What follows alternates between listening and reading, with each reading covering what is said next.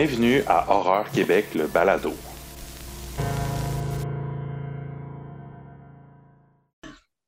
Donc oui, bienvenue à ce nouvel épisode de Horreur Québec, le balado. Euh, je suis accompagné de Chloé. Salut Chloé. Allô. Comme vous le voyez, c'est un épisode un peu spécial. On, montre nos visages, euh, même si c'est peut-être pas un face reveal euh, trop, trop pour, les, pour beaucoup de gens, parce qu'on a déjà apparu dans d'autres podcasts et dans des vidéos avec Horreur Québec et d'autres, d'autres émissions. Mais on a un épisode qu'on a tourné en temps réel aujourd'hui. On a un épisode qu'on a tourné en vrai dans un bar. D'ailleurs, on va prendre le temps de les remercier. Le Turbo House Turbo House à Montréal qui font qui, organisent plein d'événements, des shows, notamment des shows punk. Euh, c'est un bar euh, vraiment cool qu'on vous suggère tous d'aller. Euh, en fait, on, vous encourage fortement à y aller. C'est vraiment du bon monde. Puis vous allez voir, ils, ont, tout un décor qui nous a permis de faire un épisode vraiment, vraiment chouette.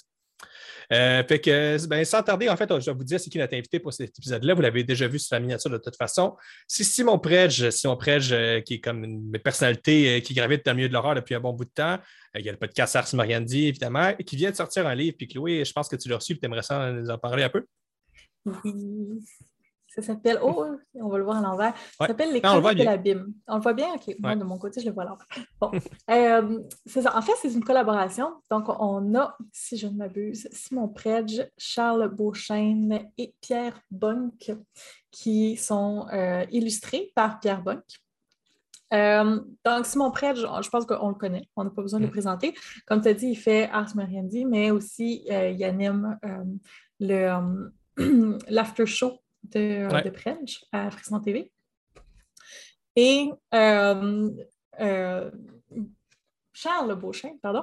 Charles Beauchesne, ici, euh, si vous ne le connaissez pas, allez voir son podcast. Si vous êtes fan de podcast, ça s'appelle les, les, pires moments d'histoire. Les pires moments de l'histoire, c'est ça exactement. Je suis, j'adore ce podcast-là. C'est drôle je ris tout seul dans ma cuisine. Je, fais, je cuisine en écoutant ça, là, puis je, je m'esclaffe fort.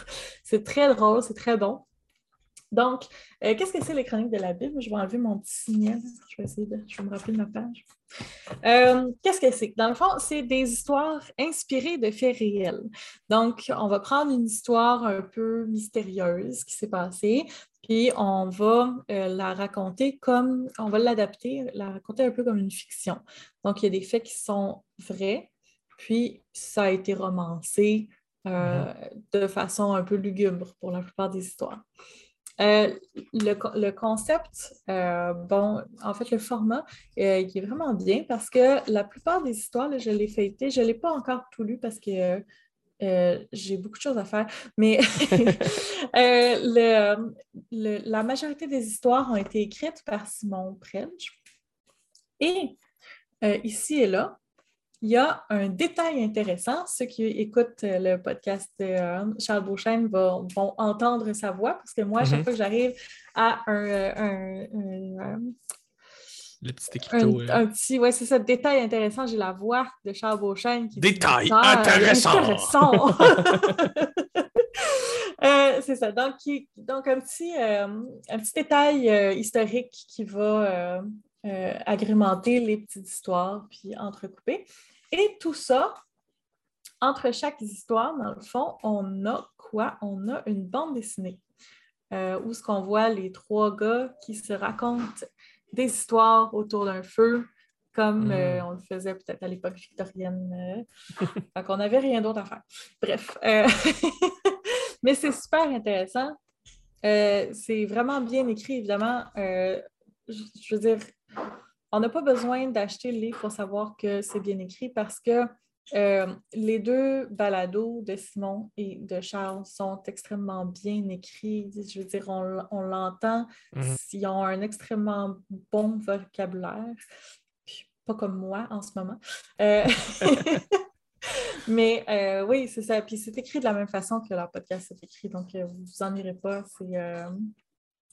Bref, je suis une grande fan, comme, euh, comme vous le savez. Ça ne changera pas aujourd'hui avec ce livre.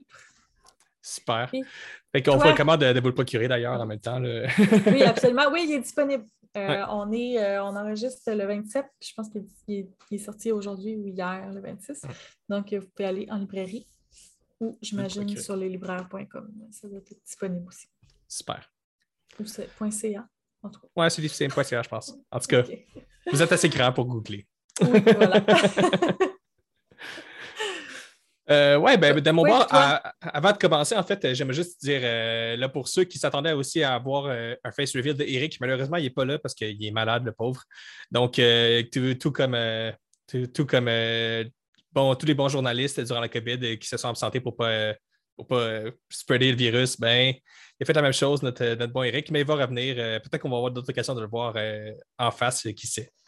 On lui envoie plein de bisous. Euh, puis de mon bord, en fait, euh, euh, moi, j'ai, ce que j'ai envie de vous discuter, c'est que ben, Chloé et puis moi, on s'en va à chaque stock en fin de semaine avec l'équipe de Sur la route de l'horreur. donc, si, vous, si vous connaissez, ben, la plupart d'entre vous, je suis sûr que vous connaissez le podcast, on en a déjà parlé. On a reçu Steve aussi au premier épisode et leur émission à Frisson TV. Peut-être qu'on va faire un petit, peut-être qu'on va faire une petite apparition. Les deux, on va peut-être popper ici et là, on ne sait jamais. mais c'est une convention qui se situe à London, en Ontario il y a des invités de marque et moi, j'ai très hâte de rencontrer euh, le Psycho Garman lui-même, euh, l'acteur mm. derrière le personnage. Je vais vous mettre son nom parce que je, en apparaître parce que je ne me souviens pas en ce moment. Mais euh, c'est juste pour dire, en fait, on a du fun parce que les conventions recommencent enfin. On va, mm-hmm. après deux ans de pandémie, on va commencer à se réunir entre fans d'horreur. Donc, ça, c'est très cool. On a très hâte. Et moi, toute ma semaine a été pas mal, mes pensées ont été tournées vers ça. Sinon, ben, évidemment, vous pouvez continuer de suivre notre chronique à, Donald et moi sur les nanars. J'en ai sorti deux euh, euh, ce mois-ci. Un sur euh, Attack of the 50 Foot Cam Girl, qui est un film full moon bien intéressant si vous aimez les films avec pas de budget et pas d'imagination.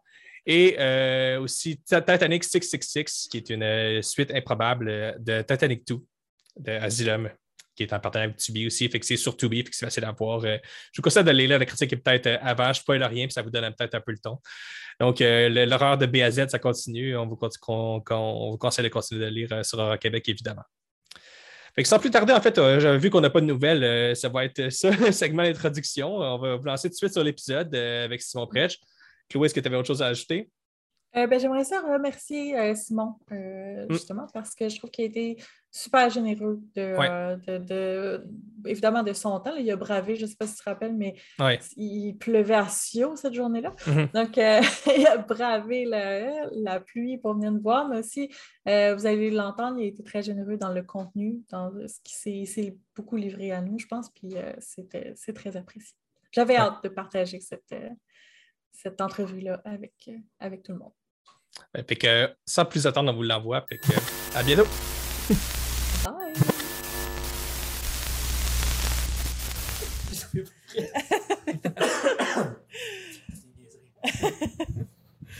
Donc, bienvenue dans le segment principal avec euh, Simon Predge, notre invité Simon Predge euh, aujourd'hui pour le balado Horreur Québec. Simon Predge, on connaît pour le podcast Ars Moriandi, évidemment, pour aussi son émission sur Frisson TV.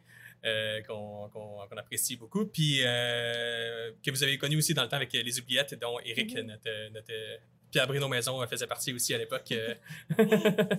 Donc, ben salut Simon. Salut, salut, merci de l'invitation. Désolé du retard. Il n'y a, pas de stress. Euh, on, va, on va centrer l'épisode un peu sur le true crime, vu que on sait que c'est une de tes grandes passions, puis tu es un peu un expert du sujet. Là, fait que mm-hmm. Chloé aussi est vraiment fan. fait que c'est un épisode qu'on a, très hâte de faire euh, sur le sujet. C'est longtemps qu'on voulait en parler. Fait que c'est l'occasion qui se prête parfaitement. Fait que, Chloé, est-ce que tu aurais des questions pour commencer? Oui, absolument. La couleur préférée est le bleu. ah, pas le rouge? non? non. Je le vois trop dans le travail. Ah, c'est ça. Mais d'où ça devient, euh, commencer par une question plate, d'où ça devient, c'est quand l'illumination te fait, j'aime ça les histoires de meurtre? Euh, je, pense que j'ai eu plusieurs paliers. Je pense que ça s'est juste fait graduellement pour ce qui est du true crime précisément. Mais l'horreur est partie très jeune.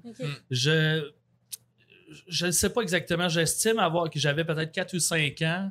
Puis euh, j'ai vu à la télévision le vidéoclip de Thriller de Michael Jackson. et instantanément, je suis tombé amoureux des monstres. Mm. Euh, je, me je m'étais fabriqué un masque de zombie euh, en crayon de cire sur une feuille de papier avec une corde. Puis je la chantais dans mes parties de Noël. C'est d'ailleurs sur YouTube. Cherchez Simon French Thriller, vous allez le voir. Et mon premier premier cauchemar que je me souviens, ça a été Freddy Krueger, que j'ai vu probablement la même année, beaucoup trop jeune. Puis c'est parti de là. euh, avant même de commencer l'école, je rêvais de faire des effets spéciaux, puis des masques de monstres, puis du latex, sans trop comprendre comment ça fonctionnait encore. Mhm.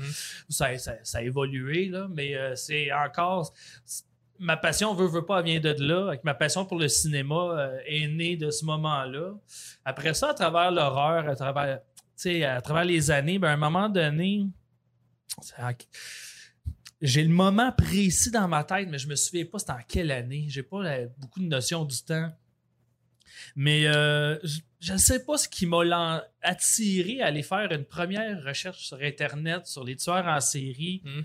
For some reason. Peut-être que je venais de voir un, un- un film basé sur un fait réel, puis j'ai été Mhm. curieux, je ne le sais pas. Mais euh, c'est la première nuit à l'âge adulte où j'avais peur d'aller dormir. Ok, ouais. Ça m'a. euh, on, dirait- on le sait qu'il y a des meurtriers, Mm. mais quand tu trouves les pires, moi, cette nuit-là, là, j'ai lu euh, les, les classiques, là, tu sais, Ted Bundy, mais ça, Mm. aussi euh, beaucoup Ed Gein, Albert Fish. Parce que là, on commence à être un peu. euh, c'est c'est très brutal, euh, c'est Oui. très macabre. C'est ça, moi, ça m'a- c'est ça qui m'a brassé. Je me couchais parce que personne qui va venir ici t'asseoir, calme tes nerfs, mais j'étais juste comme pas bien. Puis euh, ça a déclenché quelque chose. Après ça, ben, je pense que c'est- moi, je fais juste qu'est-ce que j'ai envie de faire. Fait que si à un moment donné, j'ai une idée, je dis, ah ben, on va faire ça. Puis là, j'embarque. Des fois, ça marche. Des fois, ça marche pas. Des fois, je me tanne. Des fois, euh, fait qu'Ars Moriendi a tenu le coup un bout de Mhm. temps. Fait que, on va voir ce que ça va nous mener. Mais ouais, c'est né de là. Tout dépend de Michael Jackson, finalement, dans mon enfance. Ce qui est une phrase très étrange. T'es- pas le seul qui, qui nous a dit ça. Ça a vraiment marqué les esprits, ce clip-là. Je pense pour Oui. toute une génération. Là. Oui. Ben, est-ce que c'était peut-être euh, une porte ouverte vers l'horreur, mais dans un contexte plus populaire, Mhm. donc peut-être plus, euh, je dirais pas accessible, mais euh, plus de gens ont- ont- l'ont vu parce que c'était Michael Jackson, tu sais. Peut-être que des gens qui sont pas attirés vers ça normalement, là, on- sont allés dans cette direction-là parce que c'était Michael. Puis là, ça a peut-être ouvert une porte. Moi, c'était ça. Moi, ça a ouvert une porte que j'ai découvert très jeune, mais sinon, je pense que c'est ça. C'est le, le- le- le volet populaire de Michael qui a fait ça. Mhm. Ouais. Puis, on t'entend souvent philosopher dans Ars Moriendi, sur euh, euh, qu'est-ce qui. euh, sur, la- la- les de, de mort, puis de tout ça. là. bon, c'est mal, mal dit, mais euh, qu'est-ce qui nous attire, selon toi, dans ces histoires-là? Pourquoi qu'on est autant euh, accro à- au true crime, finalement? Je pense que c'est les mêmes, pour les mêmes raisons qu'on va à Ronde, pour la Mm. bouffe cheap puis le regret. Non, non, non, ben en fait, euh, je pense que c'est pour les émotions fortes. C'est Oui. comme la ronde, tu sais, dans le fond. Pourquoi on irait faire un manège qui va nous donner l'impression qu'on va mourir? C'est pour la même chose. Ces histoires-là, ben, tu sais, l'humain a toujours été intéressé par les histoires autour du feu, euh, euh, Mhm. qu'elles soient macabres ou non, là, tu sais, le- les contes et légendes. Donc, je pense qu'on sait toujours Mhm. raconter des histoires. Mais après ça, le, le volet True Crime, c'est parce qu'il y a comme plusieurs réponses. Euh, Où je m'en allais surtout, c'est que hum, c'est un peu comme euh, regarder en, euh, quand on lit du true crime, qu'on regarde le documentaire du true crime, c'est un peu comme si on était là, c'est un peu comme si on le vivait, c'est comme si on regardait un film d'horreur, c'est pour les émotions fortes que ça nous amène. Puis, sauf que c'est comme être présent sans être présent, c'est comme pouvoir y toucher à cette horreur-là, mais dans le confort et la sécurité de la maison. Fait que quand tu as fini de lire, ben, tu peux aller faire ta vaisselle euh, sans crainte. Là, tu sais. Mhm. Il y, a, il y a ça, comme aller à la ronde, on, on a l'impression qu'on passe proche de mourir, mais au fond, nous, on le sait qu'il n'y a aucun danger. Mhm. Puis le côté peut-être plus philosophique, ben, c'est parce que c'est un regard sur nous-mêmes, moi, je pense. Euh, on aime ça épier nos voisins. C'est la même chose. Ça explique aussi le, le grand succès des téléréalités, je pense. Ouais. On aime ça, épier nos voisins. Qu'est-ce Mhm. qu'ils font, les voisins? Moi, le premier, là, faut, j'ai- je suis toujours mal à l'aise quand je marche dans une rue résidentielle le soir parce que c'est inévitable. Si tes rideaux sont ouverts, moi, saigner Ouais. en dedans. Je veux savoir de quoi ça a l'air, comment tu décores. Des coups que ça me donne des idées. Mm. On est tous comme ça, certains plus que d'autres, bien entendu, mais on l'est tous de même. Mhm. Fait que, euh, de regarder ce qui se passe chez le voisin, pas comprendre pourquoi il fait cer- certaines choses, puis c'est plus fort que nous. On veut comprendre. là. je veux dire, on n'aime pas ça regarder le néant et faire Ah, that's how it is. Puis oh, on va retourner ma vaisselle. On a besoin de savoir qu'est-ce qu'il y a derrière. tu sais. Puis la, nature humaine euh, a, énormément de volets qu'on préférait oublier ou tasser ou ignorer, mais on, le sait qu'ils sont là pareil. On le sait que c'est un- on a tout le potentiel de tuer quelqu'un en réalité, là, pas tout prémédité, bien Mhm. entendu, mais Ouais. un coup d'éclat, ça peut arriver à n'importe qui, là, un délire temporaire. Mhm. Fait que ça, ça nous intéresse parce que qu'on s'en rende compte ou non, je pense que ça. euh, Pas toutes, mais ça donne peut-être certaines réponses sur nos propres émotions, nos propres réactions, tu sais. Euh, peut-être qu'on serait pas prêt à tuer, mais on a peut-être déjà été proche, tu sais, euh, une mauvaise journée, là. Je pense que c'est ça. euh, au final, c'est d'essayer de se comprendre, tu sais, euh, nous-mêmes à travers ce que vivent d'autres, tu sais. Mhm. Euh, puis euh, il y a aussi, c'est ça, comme le vivre par procuration, là, c'est énormément d'émotions. Puis Mhm. comme dans les montagnes russes, euh, il y a le corps qui, qui, qui nous shoot de la drogue à chaque fois qu'on a cette excitation-là. Ça, c'est on me sent inconsciemment, ça aussi. ça nous rend accro. de dopamine. euh, Ouais, on veut retrouver le premier trip. Moi, j'ai jamais retrouvé le- ma première nuit à pas dormir. J'en rêverais, mais Mm. Elle arrivera plus jamais. Là. Ben oui, c'est clair. là, on, a, on a parlé beaucoup des premiers films d'horreur qui nous ont marqués, notamment avec, euh, avec Sénécal. Puis on se disait, tu sais, après, c'est sûr que les premiers que tu vois te marquent, parce, puis qu'après ça, tu fais juste les comparer avec les premiers que tu vois, parce que c'est les premiers qui t'ont vraiment donné cette frousse-là. là. Ouais, C'est ça. C'est c'est comme la drogue, c'est comme n'importe quelle drogue. On veut toujours trouver le premier fixe, euh, le- la première fois qu'on a senti ça. tu sais. Mm. Sauf peut-être pour le sexe. La première fois, c'est jamais quelque chose qu'on veut revivre, mais ça, peut-être un autre volet là, à venir dans un prochain podcast. Oui, puis c'est drôle que tu parles de drogue parce que je vais faire un lien avec ma prochaine question. Dans le fond, quelque chose qui choque énormément, puis on le voit partout, c'est les enfants. Que ce soit des victimes ou que ce soit euh, des bourreaux. Mhm. Euh, puis je me demande si ça vient pas de là, justement, le fait que. Parce qu'on en voit de plus en plus des, des enfants. Dans, on a vu le- dernièrement euh, le petit. euh, comment il s'appelle? J'ai un blanc. Je suis moi dans l'actualité. J'ai- pas la mémoire. des- Je sais de qui tu parles, mais je me souviens pas de son nom. En tout cas, sur Netflix, le documentaire avec euh, le.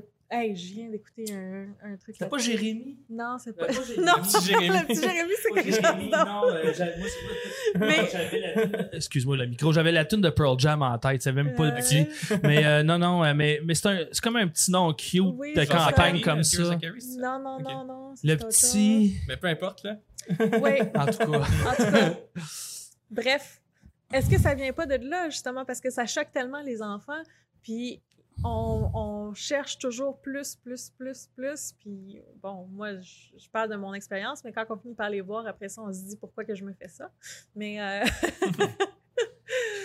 Ben, moi, euh, c'est une drôle de question parce que, en fait, je sais pas, c'est, c'est, c'est- est où la ligne, tu sais? Je, je pense qu'avant tout, les, les enfants, ben, c'est parce que c'est le symbole même de l'innocence. Mhm. Ils ont, ils ont rien à se reprocher. Euh, on, veut, tu sais, on veut les protéger. Je pense qu'avant tout, c'est ça qui nous horrifie. Euh, on a tous été enfants, puis on sait ce que ça peut briser la personne à vie. On pourrait élaborer longtemps sur pourquoi c'est horrible. là. On le sait que c'est horrible, là, mais euh, je sais même pas dans quelle direction en aller. On dirait qu'il y a tellement de, de branches à, ce- à cette question-là que je, je pourrais faire une conférence d'une heure. On n'aurait toujours pas de réponse. Je pense que c'est juste ça, c'est le symbole de l'innocence. C'est la chose qu'on veut le plus protéger Mhm. en tant que société, je Mhm. pense. Puis c'est pour ça. Puis si ça nous brise, c'est. c'est- Je veux dire. Même si c'est tout aussi horrible, là, on va se le dire, on va voir, mettons, une vidéo d'un chasseur qui va tirer entre les deux yeux d'un d'un chevreuil ou, ou même d'un lion, mettons. Là. Mhm. Puis on va faire comme Ouh, j'aime pas ça, ou bon, il y en a comme ça. Mais bon, ça, ça, va, ça, va, ça va être juste ça comme réaction. Ah, je veux pas le regarder, je veux pas le voir, puis ça, ça va être ça. Mais fais la même chose à un petit chaton. Ah, Ouais. C'est clair. On est ailleurs, là, complètement. Pourquoi le petit chaton plus que l'autre? Je pense que c'est ça. Plus c'est cute, plus Un instinct de protection. Ouais, puis il y a d'autres choses aussi, mais c'est malheureusement pas quelque chose que j'ai recherché beaucoup encore, donc je pourrais pas élaborer, mais il y a une théorie, il y a une étude qui a été faite. OK. En plus, euh, je vais pas spoiler, mais ok, je le dirai pas c'est qui. J'étais dans un show d'humour hier, puis cette personne-là l'a même mentionné sur scène dans un numéro, puis j'ai fait Oh shit, c'est rendu dans un show d'humour, cette théorie-là, c'est malade.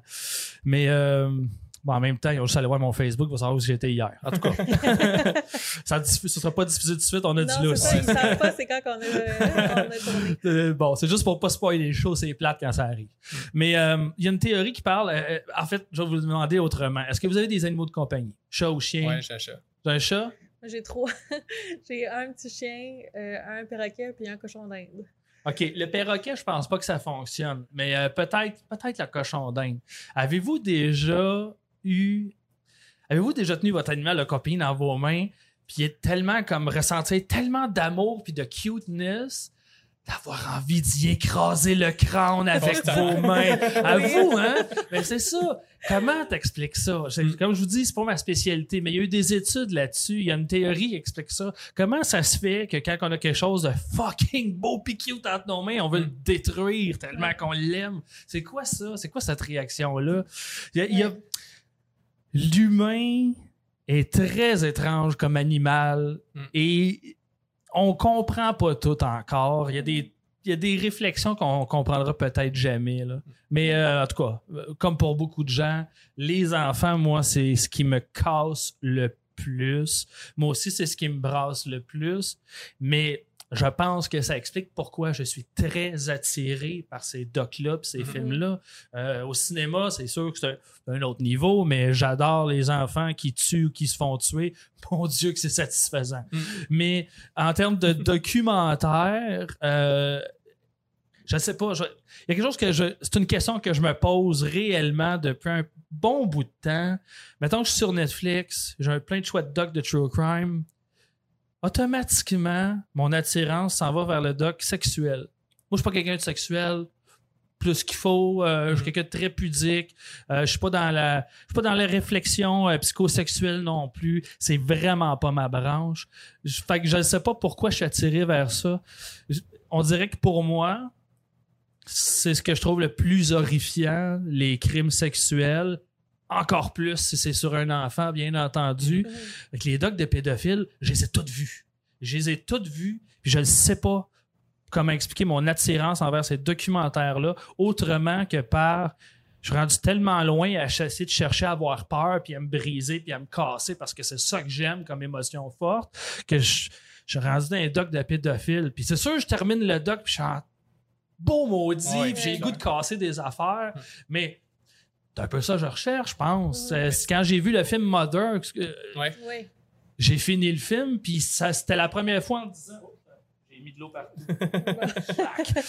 Euh, si tu penses à la première fois en 10 ans où, après le visionnement d'une fiction, j'ai eu besoin d'aller prendre une marche pour respirer, Mm. puis mettre mes idées claires parce que j'étais cassé. C'est ça qu'on dirait. euh, on dirait qu'une simple montagne russe ne me suffit plus. J'ai besoin de me briser. Puis, euh, ouais, je pense que ça, les crimes sexuels, surtout avec les enfants, c'est ce qui me casse le Mais plus. par rapport à l'enfant, justement, il y a aussi le fait qu'on sait que c'est tellement fragile. tu sais, On, on- justement, pour avoir écouté des documentaires là-dessus, tu sais, on sait que c'est souvent, ça passe, tu sais, des fois, c'est comme une espèce de brisure qui s'est faite à l'enfance qui fait en sorte que la personne va évoluer pour devenir un espèce de maniaque. là. Oui, absolument. Mm. C'est vrai.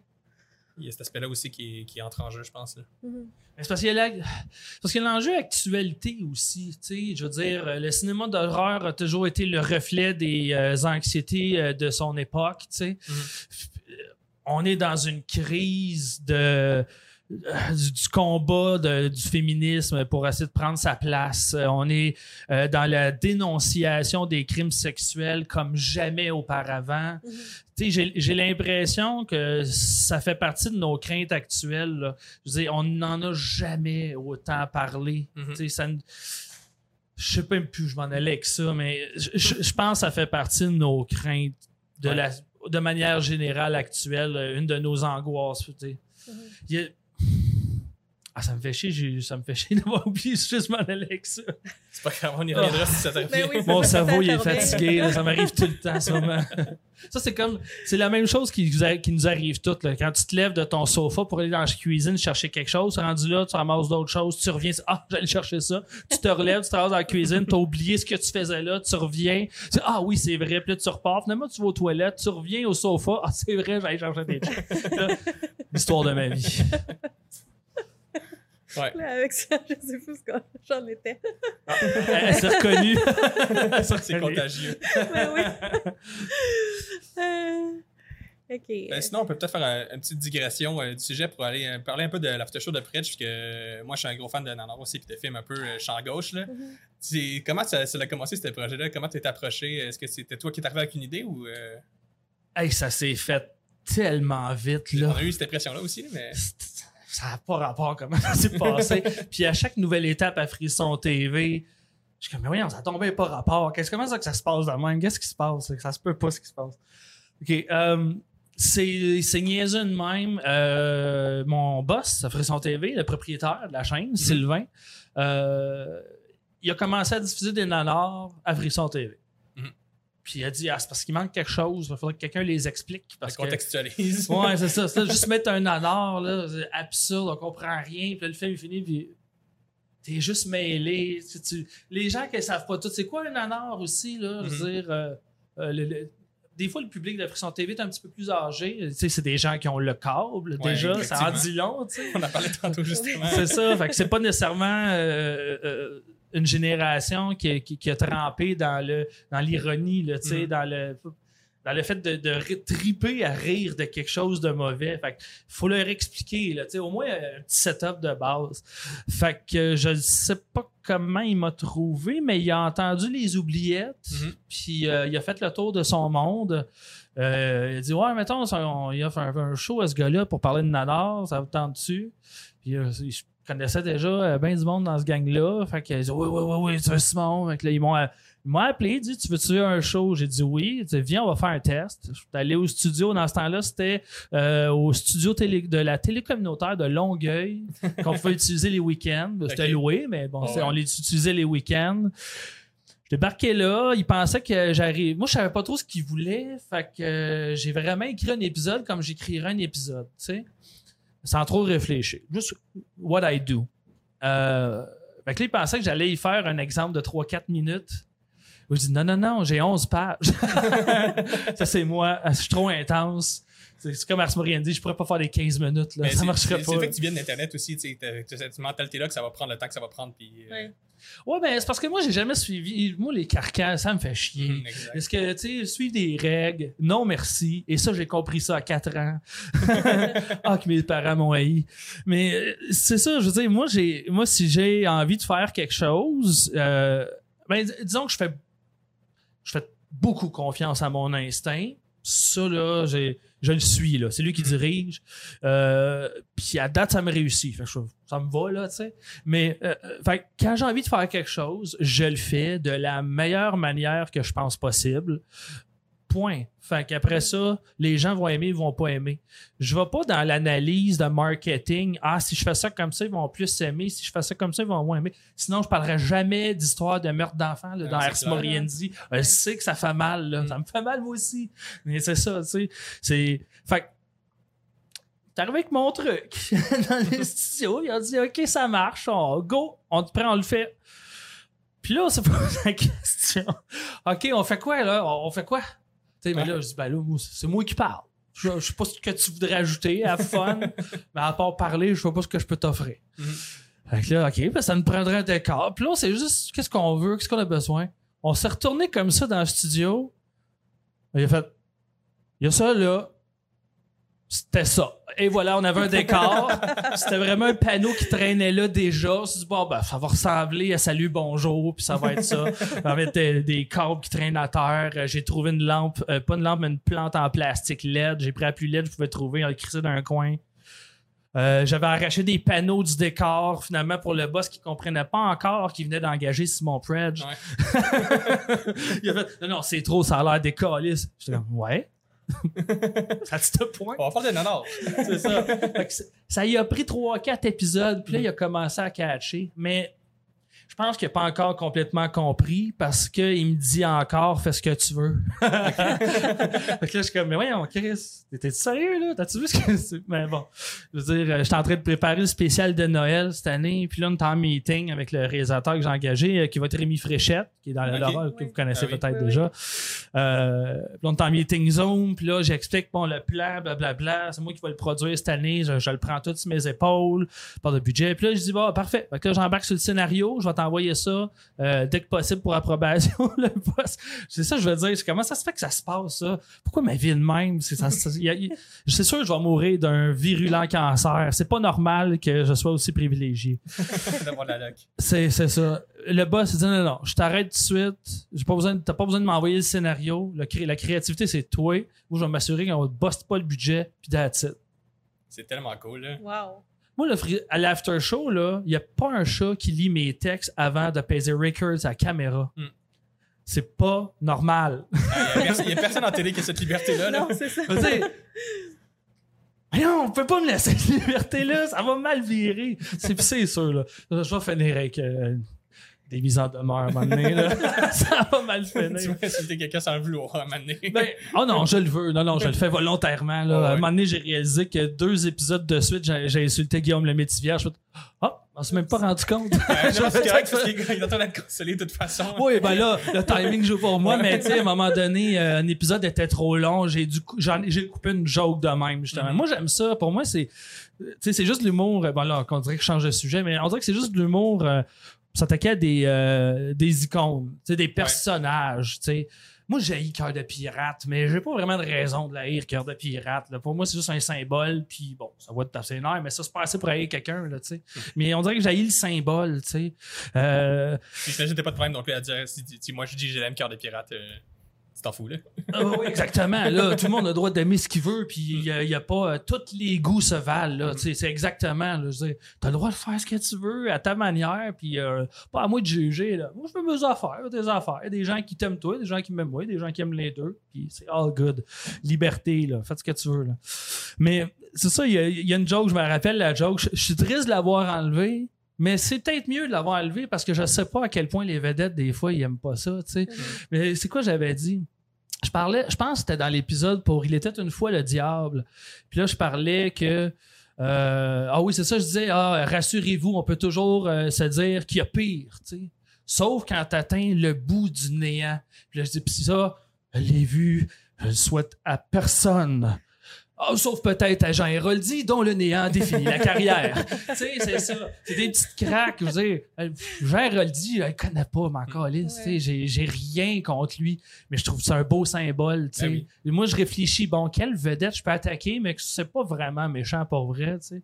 Mais à un moment donné, il y a quelqu'un qui va mal le prendre. Des fois, j'y vais fort. tu sais.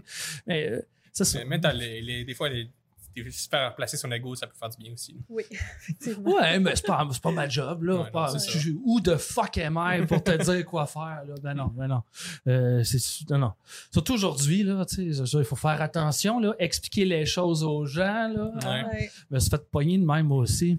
faut faire attention, là. Les gens, ils veulent pas nécessairement se faire expliquer les choses aujourd'hui. Que je prends mon trou. Mais c'est ça, je pense que je peux. L'avantage en ce moment de Frisson TV, c'est qu'on a un petit public sur le câble. Mhm. Fait que j'en profite. Euh, Mais, mais que ça, ça soit fini ou que là, il y a un site de streaming en, en création, mais que ça, Ok. ça soit prêt, va peut-être faire que je fasse attention. Là, tu sais. mais bon, Mm. pour l'instant, en même temps, je pense pas que ce soit méchant. Mm. C'est de l'humour, là, tu sais. J'aime ça, j'aime ça quand. J'aime ça quand c'est- euh, la joke est tellement grosse. Mhm. Moi, j'aime ça, genre. Hey, moi, je suis pour l'ouverture, là. J'ai. à 100%. Mais j'aime ça, mettons, faire une joke contre euh, un groupe culturel ou quelque chose ou euh, une blague raciste, mais tellement too much Ben oui, c'est ça. que Tout même tout le les le personnes visées vont faire Est-ce est calme? On- Et puis, voyons, ils peuvent Alors, pas y on croire. en parlait tous les deux, parce qu'on est tous les deux fans des Denis de relais, puis on est les Patreons de Rince Crème, là, mais Oui. tu sais, c'est- c'est- Denis C'est un bon exemple. exactement ça. là, c'est- Ouais, exact, ouais. c'est ça. C'est aller trop loin. Euh, euh, Avez-vous connu le show Wonder Chosen? Hmm, ça me dit rien. C'est une coupe- Ça fait faire 10, une dizaine d'années au moins. Là. Je partirai pas là-dessus, mais ça, là, c'est le meilleur. et C'est le summum de ça. C'est-à-dire qu'il avait créé un show. Euh, c'était monté comme un show pour enfants. C'était un genre de Sesame Street. T'avais le volet marionnette de poêle, t'avais des cartoons, t'avais euh, des séquences, des entrevues avec des enfants. T'avais tout ça, l'alphabet. C'était tout ça, avec les couleurs puis tout. Mais c'était pour euh, public averti. C'était pour adultes. Et j'ai jamais vu une affaire aussi trash. Euh, un Serbian film, puis aller se rhabiller, Wonder Chosen était là avant et c'était plus drôle. Wow. Euh, je vais vous donner un exemple très rapide. On a un cartoon à un moment donné où c'est un couple qui se lance en parachute. euh, la femme est enceinte, puis là son parachute ouvre pas, puis euh, elle va accoucher en plein vol. Évidemment. Il y a le chien super héros des accouchements qui débarque. Il va l'aider à coucher. En... Il tombe, là. Tout le temps, ils sont en train de tomber. Puis là, elle, elle fait Il va t'aider à coucher. Puis là, la fille, elle s'ostine. Non, tu sais que mon rêve, c'est d'avoir une césarienne. Pas de problème, il va te faire ça. Puis là, le chien, il a mutile, il ouvre mon tout le ventre. Le bébé, il est noir. Il sort de là. Il tombe à terre. Il va juste rebondir sur le plancher pendant que les autres arrivent en bas. Puis. euh, ça finit que le chien la baisse dans sa plaie. Euh, Regarde, euh, t'as des jokes racistes, t'as des tunes euh, Slave, Build America, Slave, thank you. Un peu à la South Park, mais avant le temps, tu sais. Ouais, mais c'est ça. C'est sûr, c'est sûr que c'est une autre approche, mais c'est du niveau. En fait, moi, je trouve que ça dépasse South Park. Ok, carrément. South Park, il dirait pas. J'ai même pas d'exemple, on dirait assez absurdement grotesque comme Mm. dans le show. Mais c'est ça, là. Il... Ok, il y en a une que j'aime bien. Vous allez comprendre le niveau de racisme too much. On a une... C'est une émission pour enfants. Fait que là, on a un concept où ce on énumère les métiers. OK? Mais c'est un épisode spécial Mexique. Fait que là, la chanson, c'est Les Mexicains peuvent tout faire. Puis là, t'as. Ah, ça, ça, on va dire qu'on le voit venir. euh. Ah, man. Ah, ça fait mal, mais c'est drôle tellement que ça fait mal. Là, la séquence, c'est qu'on énumère les métiers avec la chanson. Puis là, tous les métiers, c'est tout des- du stock photo. C'est tout du stock image acheté, là, tu des photos de, de manière professionnelle. Là, t'as un Mexicain médecin, t'as un Mexicain avocat. Puis à chaque fois qu'on a une séquence avec un vrai Mexicain pris dans la rue, leur réponse, c'est toujours « I'm a delivery guy ». C'est Ouais. ça. C'est, Ouais. moi, j'aime ça, cet humour-là, mais Mhm. c'est bien touché. C'est, c'est difficile à, à faire. J'irai jamais jusque-là, Mm. mais aller tâter de temps en temps du bout des doigts, là, je trouve ça bien excitant. Fait que t'as avoir cette liberté-là à frisson, là, c'est la chose la plus incroyable de toute ma vie. c'est genre, tu sais, je, je le sais, là. Je le sais. Je le sais que je suis privilégié. Je m'excuse. Je vais essayer de pas gâcher ça, promis. Mais ouais, je suis bien privilégié. J'ai beaucoup de chance. Veux-tu On au- dans le true crime? après cette tangente? euh? Je, je parle, hein. Ben non, c'est qu'il c'est ça qu'on veut. C'est ça J'arrête pas de parler. C'est ça qu'on veut. Euh, ouais, moi, j'ai euh, euh, j'ai une confession à te faire. J'ai euh, commencé, À quel âge t'as tué pour la première fois? j'ai commencé Ars Moriendi au tout début, comme quand ça commençait. Je me suis rendue jusqu'à l'épisode d'Albert Fish et je ne l'ai plus écouté pendant des années. Fait que, puis après ça, bon, l'an dernier, j'ai tout rattrapé d'une shot. Mais y a- y a-tu une histoire, toi, que tu t'as écouté puis que ça t'a fait non, non, là, ça, c'est un que peu je- trop que j'ai refusé de faire. Ou pas que tu as refusé de faire nécessairement, mais que, qui est venu tellement te chercher, tu sais, que, euh, que euh, ça, t'avais, t'as eu besoin d'une pause. tu sais. C'est difficile à dire. Une- ça aussi, c'est une question que je me pose depuis Mm. longtemps. Je pense c'était saison 4 que j'ai débuté en me posant cette question-là. Je suis froid dans le fond, j'ai-tu pas d'émotion? Ouais, c'était très intéressant d'ailleurs. je repartirai pas là-dessus, mais euh, c'est une question que je me pose encore, que j'essaie de, de comprendre mes réactions. Je le sais que je suis plus froid que d'autres. Mhm. Moi, je le sais que je suis capable de pas m'ennuyer de quelqu'un en le voyant, que, que j'adore. Je peux ne pas le voir dans six ans, m'ennuie pas. Puis là, je le revois, puis je capote, tu sais. Mhm. Je sais pas, il y a, il y a quelque chose à- il y a quelque chose qui marche pas avec moi, je trouve. Je pourrais l'expliquer. Mais en même temps, je suis un gars débordant d'amour, tu sais, je veux dire, je, suis- je veux de mal à personne, je suis un gars gentil, mais on dirait qu'il y a quelque chose là de, de... puis ça ça m'aide énormément, c'est j'ai bâti ma carapace là-dessus. Je veux dire tout quand quand je je vais avoir mes émotions disons dans mes lectures, quand je fais mes recherches, Mais quand je suis prêt à écrire, là, là, ma Switch est à off. Je n'ai pas d'émotion, pas en tout. Je fais juste. C'est des mots. C'est des mots, j'essaie de le faire de mon mieux. J'essaie de l'apporter de mon mieux. Puis comme je le dis, je suis instinctif. Fait que je me pose pas tant de questions, sauf peut-être dans la tournure de phrase. En Mhm. français, je vais m'en poser, mais ma manière de le raconter, c'est moi. C'est flac, c'est ça. Puis ça donnera ce que ça donnera. Tant mieux, apparemment, les gens aiment bien. Good. Mais au final, c'est ça. Ma, ma Switch à off me permet de passer à travers parce que sinon, des histoires comme Sylvia Likens, par Mhm. exemple, des histoires comme Le Poulailler, j'aurais beaucoup de misère à le faire. Ouais. Euh, moi, les histoires avec lesquelles j'ai le, plus de misère, ben, les enfants, évidemment, mais Ouais. j'aime ça les faire parce que je- ça, ça va être un gros épisode, puis ça va faire mal, puis je le sais. Puis en même temps, c'est des sujets fucking importants, là, tu sais. Mhm. C'est des sujets toujours d'actualité. Il faut que ça reste dans la réflexion communautaire, disons. C'est pour ça que j'aime les faire, en plus de l'émotion forte. Mais il y a un sujet que je trouve bien, bien, bien touché, puis c'est l'agression sexuelle. Le viol, oui, je l'ai déjà traité, là, mais euh, tu vois, Sylvia Likens, Ouais. si en plus il y avait eu. C'était borderline, Oui, là. oui. C'était très, très, très borderline. Je te l'accorde. Mais ma réflexion a été là-dessus, moi, est-ce que je le fais? C'était au niveau de l'agression sexuelle. Mhm. Si, euh, si, si elle avait. Mettons, si c'est fucking trash que je dis là, mais si, mettons, elle avait été agressée par tous les enfants au lieu d'être juste battue, Mhm. je l'aurais pas fait. Puis c'est pas pour moi, c'est pour les auditeurs. Mhm. Euh,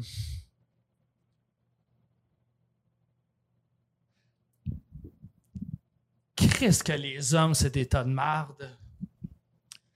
Puis on le voit beaucoup là, dernièrement. Oui. Euh, puis bien sûr, hein, je pense pas m'inclure là-dedans, je t'inclus pas là-dedans, mais historiquement, l'homme est un crise de connard, trou de cul. On- c'est correct. Là, il faut euh, améliorer ça, faire de notre mieux. Mais ce qui est le plus terrible, c'est quand on réalise le nombre de femmes qui ont été agressées. Mhm. Non, tabarnak. C'est- c'est- Il y a un niveau où tu fais comme Ah, il y en a trop. Mm. Il y a un niveau où tu fais Ça n'a pas de bon sens, c'est inhumain. Puis là, on réalise qu'on est au niveau comme Ah, ouais, ok, c'est une majorité. là. C'est c'est 80% des femmes qui ont vécu quelque chose. Mhm. Puis là-dedans, t'en as 70 qui sont brisés, puis qu'aujourd'hui essayent de s'en sortir, puis de vivre avec de l'anxiété, des troubles de la personnalité, des maladies mentales à pu finir, des troubles d'alimentation. Le viol, ça, ça me fait beaucoup de mal euh, à raconter. Je sais pas comment raconter ça. Comment tu racontes ça? Tu peux pas raconter ça. Puis quand je dis que c'est pour les auditeurs que je le fais le moins possible, c'est à cause de ça. J'ai été euh, en couple avec. euh, je me demande si, j'ai, si euh, les filles avec qui j'ai été en couple ont toutes été agressées, en fait. Je pense pas, mais dans mes dernières années, j'ai. Mais, mais, mais les personnes avec qui j'ai été ont toutes vécu quelque chose. Puis, fait j'ai eu ces conversations-là de près avec ces personnes-là. là.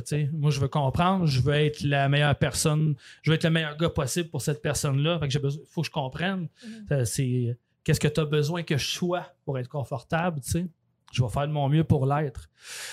Mais ces histoires-là, tu vois à quel point j'ai été avec quelqu'un que dès qu'il y avait un viol au cinéma, elle paniquait, puis il fallait qu'on arrête le film, il n'était pas question qu'on le termine. Mhm. Euh, il y a quelqu'un dernièrement euh, que j'ai vu écrire sur, Face- euh, sur euh, Facebook. Elle venait de regarder. euh, tu, tu regardes des films sur Netflix, tu sais, en regardes une, une série, puis à un moment donné, elle a réalisé Mais en donc, tabarnak, dans tous les films que je viens de voir, il y avait des viols. On peut-tu slacker, tu sais? Mm. Sont tannés. Ces femmes-là ont besoin de passer à autre chose, ont besoin de penser à autre chose, ont besoin de se vider la tête, de se reconstruire. Fait que de raconter ces histoires-là dans lesquelles ils vont se reconnaître peut-être, j'ai pas envie. J'ai pas envie de, de les mettre dans cette position-là. C'est sûr que mon show, ce n'est que ça. Il y a toujours quelqu'un qui va se reconnaître dans ce que je raconte à un certain point. Peut-être pas Albert Fish, là, Mhm. mais encore, tu sais. Fait j'ai pas, j'ai pas envie Euh, je sais que des fois, il y a des auditeurs qui écoutent Ars Moriendi puis qui broient, puis je comprends, moi aussi, là, des fois, j'ai, des fois, c'est rough, mais je veux pas être responsable d'un flashback de traumatisme par rapport au viol, Mhm. parce que c'est des blessures qui restent fraîches toute leur vie, Mhm. puis je trouve ça bien dur. Puis j'essaie de me mettre à leur place là-dedans. Les enfants, c'est les parents Ouais. que ça va affecter le plus. Euh, J'ai eu, euh, tu sais, après des histoires, euh, vous, vous connaissez lesquelles, j'ai eu des messages de, même pas de femmes, de pères brisés par l'épisode qu'ils venaient d'écouter. Puis là, je me sentais mal, puis là, je m'excuse, puis ils me disent non, non, non, non, non. Ça nous fait réaliser l'importance euh, qu'ils ont à nos yeux, puis euh, à quel point euh, on les aime, puis qu'il faut les protéger, puis au final, ça a du positif, mais c'est ça, ça fait mal, sais, je veux pas être responsable de cette douleur-là auprès des femmes. Les enfants, c'est autre chose. Il y a comme un, oui, ça va faire mal aux parents, ça fait peur, mais euh, il y a un niveau qui est différent. Mhm. Euh, les parents n'ont pas nécessairement vécu ça. Puis là, c'est plus la peur que ça pourrait arriver. C'est très différent. Ça. Mais l'agression, quand tu as 80% de la population qui l'a vécu d'une manière ou d'une autre, j'ai pas envie d'y rappeler. C'est ça la nuance. Ok. Fait que c'est pas que j'en ferai jamais, mais euh, j'aime pas bien ça. Je trouve ça difficile à raconter. C'est vraiment intéressant. Tu parles de Sylvia Likens. Ouais. Euh, Est-ce que tu as lu le roman de euh, Jack Ketchum, euh, The Girl Next Door? Euh, j'ai pas lu ce. Non, j'ai pas lu The Girl Next Door. Bien, je le recommande à nos auditeurs. Il est excellent. hein. C'est ce qu'on- ouais. Il, il brise aussi un peu en dedans. Jack Ketchum, en général, là, si vous aimez le true crime, c'est un. Allez-y, mais euh, allez-y de reculons parce que Ouais. j'en ai lu deux, puis je me suis dit non, euh, c'est- c'est un peu trop. Là, ça va. C'est parce que, tu sais, moi, j'ai- moi euh, quand c'est des enfants, j'aime mieux regarder un documentaire. Oui. Parce que dans une heure et demie, ou mettons 4-5 épisodes, c'est fini. mhm. Un livre, ça peut prendre du temps. Des fois, c'est des briques. Je sais pas si vous avez déjà vu, euh, juste physiquement, le livre d'André Gagnon de Aurore. Ouais. C'est C'est. c'est comme quatre dictionnaires. là. Mhm. T'as-tu vraiment envie de lire sur la torture d'un enfant pendant huit Ah, mon ans? Je veux dire, je ne doute pas que c'est un ouvrage brillant, mais c'est pas ça, mais faut que ça te tente là, de te lancer Ouais. là-dedans. tu sais. Ouais. Fait que c'est ça, c'est. C'est des douleurs. euh, Temporairement, ces douleurs-là, ça va. C'est des émotions, c'est des réflexions. Mais tu sais, je veux dire, euh, moi, je me suis posé la question longtemps. là. C'est une bonne idée de faire deux épisodes avec le poulailler. Là. Je, je- je- J'espère que ça sonne pas prétentieux, mais moi, je pense que c'était audacieux de faire ça. Parce que Oui. ça n'a pas sa place. Voyons donc, hein, c'est épais. C'est, c'est l'épisode sur lequel j'ai mis le plus d'efforts, de, de travail, de montage. C'est celui qui a le plus de comédiens. Ouais. C'est celui-là. Mais ce qui m'a fait accepter. Ce qui, ce qui a fait que j'ai décidé de le faire, de le faire haut en couleur, le plus grand que nature, c'est que je me suis dit, ben, si je le transforme en théâtre, ça va peut-être adoucir un petit peu le propos. Ça va peut-être, peut-être être plus facile à avaler. Mhm. Puis en même temps, ben, ça nous permet de découvrir cette histoire, cette histoire extraordinairement rocambolesque où il se passe tellement d'affaires qui n'ont pas de bon sens, mais aussi ça nous permet d'avaler l'horreur de la chose avec une voix un petit peu phonée. Ouais. c'est comme plus facile un peu, là, ça passe mieux, puis c'est plus facile à écouter. En même temps, il y a plein de gens qui n'ont pas été capables. là. Je les comprends, puis les épisodes avec des enfants, c'est les seuls pour lesquels je mets des avertissements au début d'ailleurs. Mhm. Mhm. Comme ça, si tu le sais que c'est trop pour toi, gars, je te le dis, là, ça va être ça. OK, ben, je pense qu'on peut faire un tour de table euh, pour euh, la dernière question, puis se demander c'est quoi nos meilleurs euh, documentaires euh, sur le true crime qu'on a vu. As-tu une, euh, une recommandation? euh? Euh, ben, je pense que je te laissais commencer, Simon. euh. Merde, ça m'aurait laissé le temps d'y penser. ben, c'était ça un bon Ah, point, mais moi en plus, c'est ça. Moi, j'ai aucune mémoire. Fait que des fois, je regarde de quoi. Waouh, c'était malade. Puis là, le lendemain, j'ai oublié que j'avais regardé ça. Il y a un film, je me rappelle pas lequel. Je, je le sais, je l'ai mis trois fois de suite dans le même mois sur ma TV. C'est au bout d'une demi-heure que je catchais. Ben voyons, je l'ai regardé déjà. je suis comme ça. Mais euh, je vais. Il y en a un qui me. Ah, c'est tough.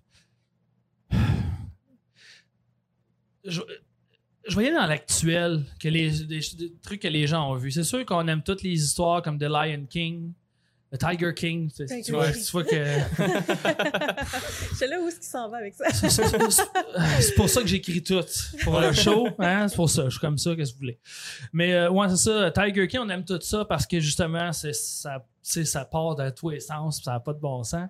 Mais euh, euh, moi, je pense que la nouvelle vague des documentaires de True Crime est arrivée avec The Jinx. Mhm. Elle a débuté avec The Jinx. Il y en avait avant, il y en a eu après.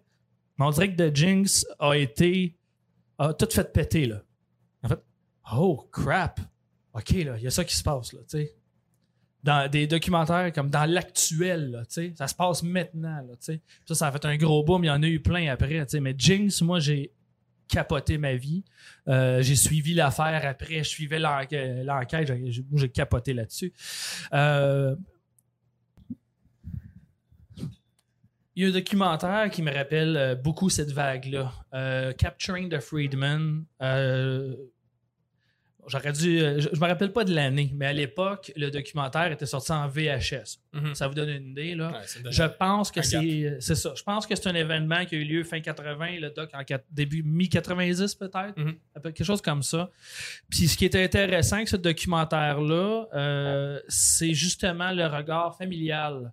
C'est une histoire euh, sur un père de famille, dans le fond, euh, qui aurait eu... euh, qui aurait agressé des enfants, il y en aurait peut-être tué, puis euh, l'enquête n'aura jamais tout sorti. Euh, le, gars était père, il y avait aussi deux enfants. Mais je n'irai pas dans les détails parce que c'est un bon doc. euh, Capturing the Freedman, je le suggère. Mais ce qui est fascinant, c'est justement la dynamique au sein de la famille.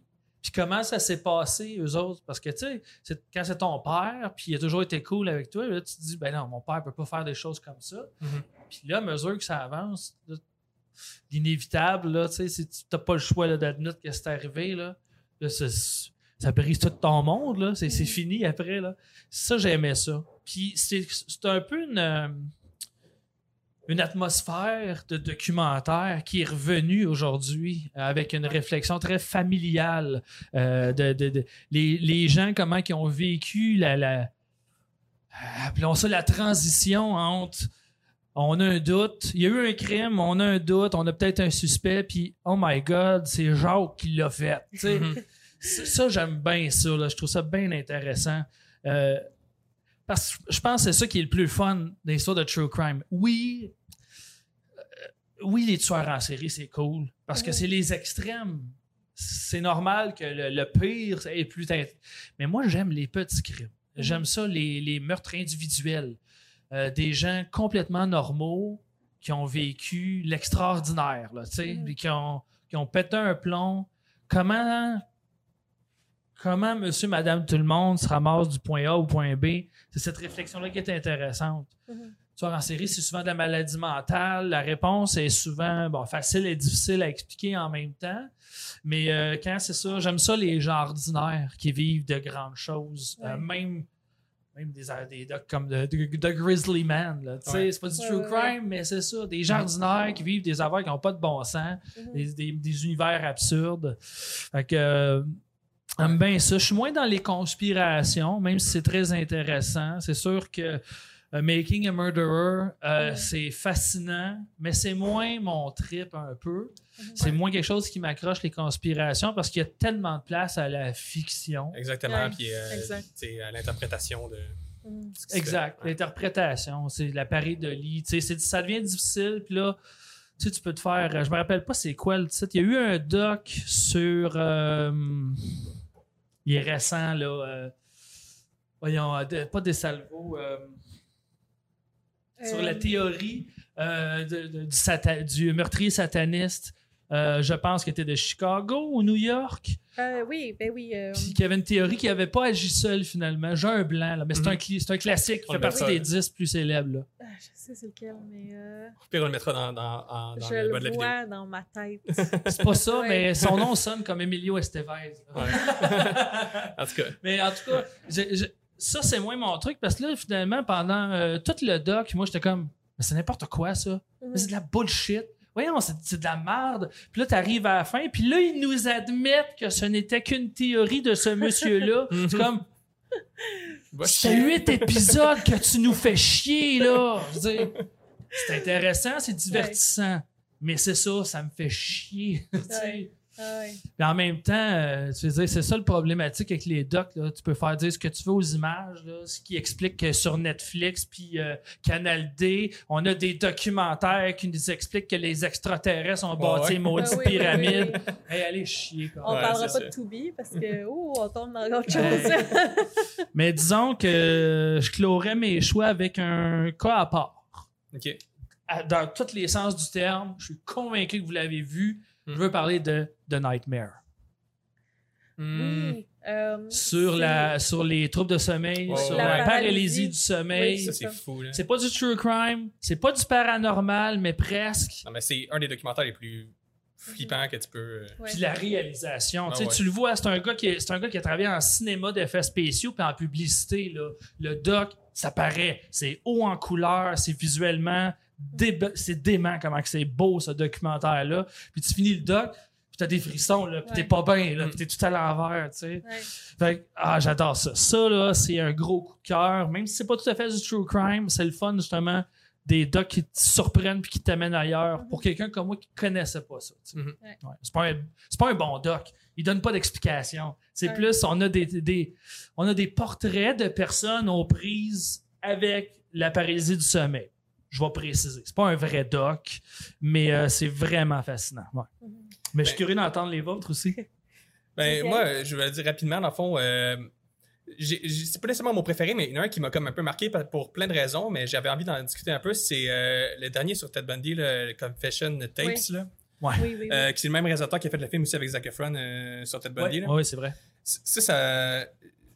J'ai vraiment un rapport ambigu parce que, pour moi, c'est- les deux films, c'est comme deux facettes d'une même médaille. Je trouve que le, le documentaire est beaucoup plus intéressant. Le film, j'ai trouvé que c'était un- une merde intersidérale. J'ai- Ouais, vraiment. D'un point de vue technique, mais aussi d'un point de vue, genre, euh, juste euh, comme. Ouais, à tous les niveaux. Il n'y a aucune empathie pour les victimes, là. C'est c'est juste une glorification des apps de Zac Efron, là. Ben, tout ce qu'il a fait, en fait, je trouve, Mhm. autour de Bundy, on dirait que c'est sans émotion. Exactement. C'est euh, irrespectueux, je trouve. Exactement. C'est Ouais. pour ça que j'avais envie d'en parler, parce que ça, a- ça a fait euh, beaucoup, ça a créé beaucoup de buzz quand c'est sorti. Puis je trouve que c'est la pire façon d'approcher Bundy. Fait que je veux pas aller sur les recommandations, j'ai envie de comme un truc. Éloignez-vous de ça si vous voulez comprendre Bundy parce que c'est vraiment la pire chose qu'on peut regarder. Ou si on le regarde avec un œil analytique Mm. et à l'avance, tu te dis, OK, c'est ça que je regarde, c'est ça qu'il faut que j'étudie. faut étudier euh, l'image qu'ils font de Bundy. Puis je vais donner une Ouais. piste de départ, OK? Sans arrêt, il nous casse les oreilles en nous disant mon Dieu, qui était brillant, il Mon était Dieu, qu'il était beau. séducteur, il était bon, il était beau, mais il ne mentionne une seule fois la nécrophilie. Ah. OK, là, t'as pas tes priorités aux bonnes places, là. Exactement. Il y a quelque chose Puis, qui marche pas là, là-dedans. là. moi, j'ai tout le temps un problème avec le fait, genre, il était donc intelligent, il était pas. le gars, il s'est défendu non. tout seul. Ben oui, pour, la chose la plus obvious, là, je veux dire. On C'était un épais, euh, Ouais, mais qui a dit qu'il était intelligent? La Ouais. police. Exact. Elle l'est pas ça. Fait que, tu sais, l'inverse de l'élite intellectuelle, là. Mhm. ouais. Je veux dire, euh, c'est quand, je pense, c'est en fin de semaine dernière, je regardais un doc pris au hasard de meurtre, je pense Netflix ou euh, YouTube. Puis, ça n'a pas de base. L'histoire, je vais la raconter dans spécial Halloween de distorsion. Fait que je dirais pas c'est quoi. Je tombé dessus, je fais OK, je vais raconter ça, c'est bien trop le fun. Mais les enquêteurs, quand ils ont fait la découverte de la scène de crime, euh, vu que la personne avait été le chest ouvert, leur premier réflexe de scientifique du crime a été de se dire c'était un boucher ou un docteur. tu sais que la dernière fois on avait eu cette réflexion-là, c'est au 16e C'est siècle. c'est Jack the Ripper. Voyons. Puis, Toi, t'es enquêteur. Ah ouais. Toi, c'est ta job. C'est ça ta réflexion, le clown. C'est un adolescent de Ben ouais, 17 c'est ans ça. en Ouais. passant. Mais c'est ça, tu sais. Hmm. Fait que, des fois, il faut en prendre par laisser. Ouais. Mais bon. Fait que oui, rapidement. Ben moi, euh, je vais y aller sans originalité. Je vais encore parler de Dear Zachary. mais je vais aller plus en profondeur. Peut-être que je sais qu'il est sur ta liste déjà, mais Ouais, je vais ouais, peut-être te donner envie de l'écouter plus vite. Euh, ce qui est particulier, c'est que le réalisateur était proche de la famille. C'était le meilleur ami de la principale victime. Donc, il est allé... Il y a eu beaucoup plus de liberté parce qu'il n'y avait pas... Tu sais, oui, il y a du respect, mais tu es dans la situation. Donc, tu comprends mieux que tout le monde comment les gens se... Quel résultat tu veux de ce documentaire-là? Il est pas proche, il est presque impliqué. Oui, exactement. Mais il a été impliqué, on le voit dans le film, Ok. d'ailleurs. Euh, pas, c'est pas le meurtrier, Oui, oui, mais oui, mais, ouais, on se comprend. c'est ça. Donc, il s'est permis une approche un peu plus sensa- sensationnaliste, OK? Tellement qu'on écoute ça un peu comme un thriller. Ah, Il y a même une twist à un moment donné. Tu veux pas, tu veux pas rien écouter d'abord sur Ouais. ce documentaire-là. Faut que tu l'approches euh, en toute euh, innocence.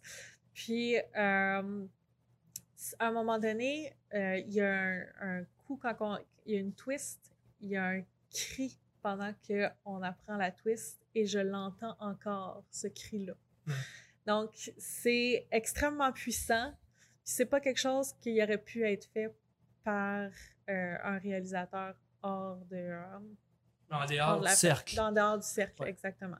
Puis c'est extrêmement touchant aussi parce que c'est un hommage euh, à la famille, à ceux qui restent. Donc euh, voilà, c'est ce que j'avais à dire.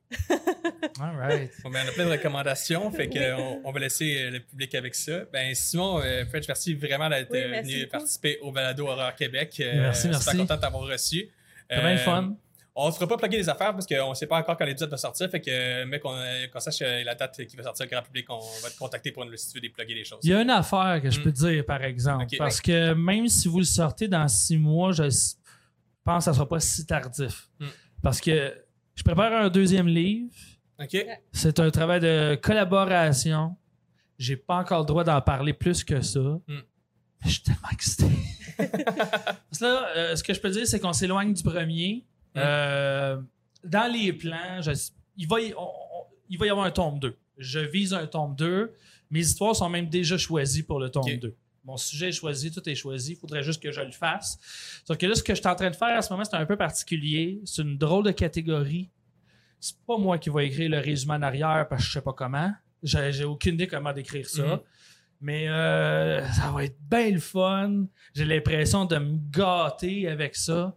Euh, j'ai l'impression qu'on se gâte. Je suis pas tout seul Mm. dans ce projet-là, mais on se gâte. Puis euh, jamais j'aurais pensé que ça, ça arrive euh, dans ma vie. Puis euh, c'est arrivé, c'est tombé du ciel.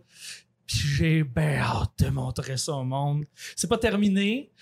On, je pense que ça potentiellement il viserait une sortie au printemps prochain, euh, donc printemps 2022. Mais euh, on va voir. Mais euh, j'ai hâte. Puis euh, j'espère vraiment que ça va être bien reçu. Parce que c'est vraiment différent de ce que j'ai fait avant.